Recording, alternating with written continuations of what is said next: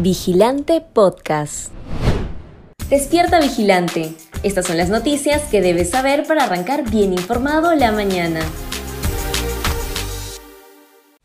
Congresistas apodados los niños son expulsados de Acción Popular, pero se mantienen en la bancada.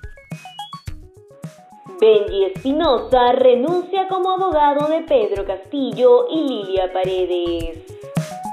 De manera sorpresiva, Benji Espinosa informó alrededor de las 2 de la tarde de este miércoles 10 de agosto que renunciaba a la defensa legal del presidente Pedro Castillo, quien es investigado por la Fiscalía en cinco carpetas fiscales, en la que los indican como jefe de una organización criminal enquistada en el gobierno.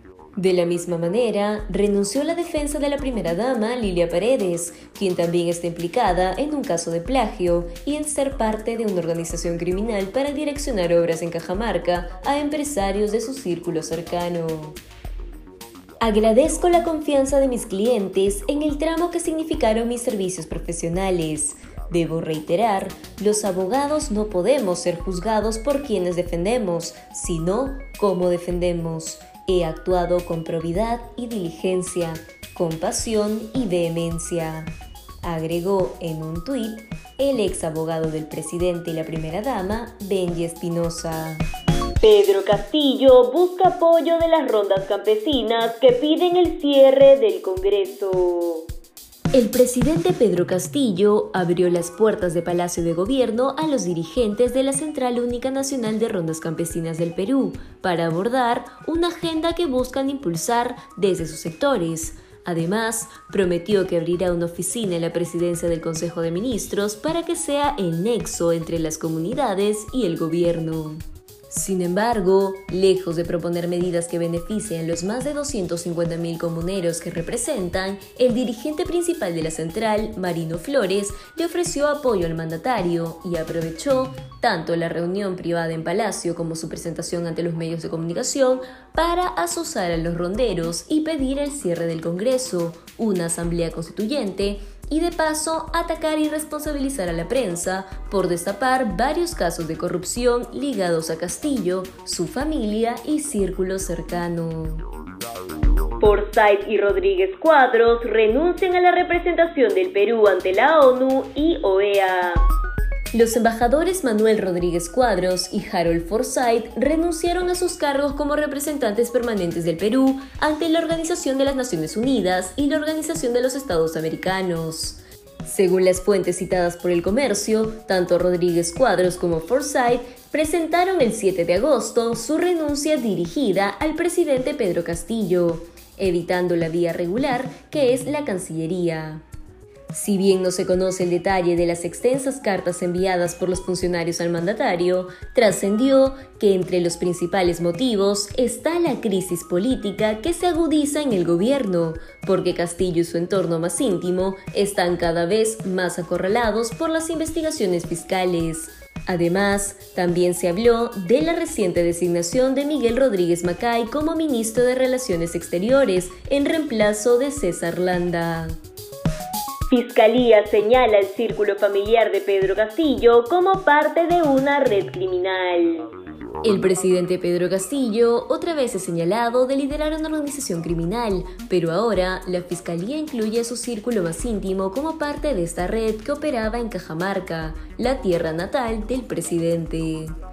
Esto se desprende de la resolución que ordenó detener a la cuñada del mandatario, Jennifer Paredes, a los hermanos Hugo y Angie Espino Lucana y al alcalde de Anguía, José Nenil Medina. La tesis fiscal indica que Castillo sería el jefe de la organización criminal.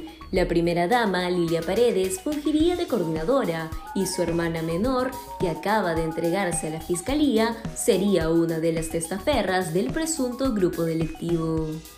El equipo especial de la Fiscalía también sostiene que otros dos hermanos de la primera dama, Walter y David Paredes, habrían ayudado a blanquear dinero de presunto origen ilícito. En el caso de la esposa de Pedro Castillo, su rol dentro de la organización criminal se basó en autorizar el ingreso de Hugo Espino a Palacio de Gobierno. También habría tenido la función de entregar el dinero producto de las coimas.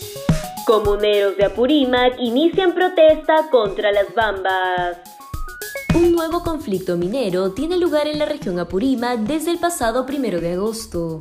En esta oportunidad, los comuneros de Carmen Alto exigen que las bambas les regresen los terrenos comprados en el pasado, pese a que el monto por las tierras fue cancelado en 2011. Los residentes de esta zona aseguran que la unidad minera no estaría cumpliendo con los compromisos sociales pactados años atrás. Además, afirman que las bambas no priorizan la mitigación del impacto ambiental en la localidad. Para poder llegar a un acuerdo, los ciudadanos solicitan que los representantes de las bambas y el Ejecutivo se reúnan con los dirigentes de la comunidad, con el objetivo de conversar sobre estos temas para llegar a un acuerdo que los beneficie. Sin embargo, es necesario mencionar que hasta la fecha, las comunidades de Fuerabamba, Chila, Choequere, Chuicuni, Pumamarca y Huancuire aún mantienen un ambiente tenso con la mina, pues también esperan la instalación de una mesa de diálogo. Si quieres seguir informándote, te invitamos a revisar nuestra web vigilante.pe. No olvides suscribirte a nuestro canal de YouTube y seguirnos en redes sociales como Facebook, Instagram y Twitter. Ahora también podrás escucharnos a través de Apple Podcasts, Google Podcasts y Spotify.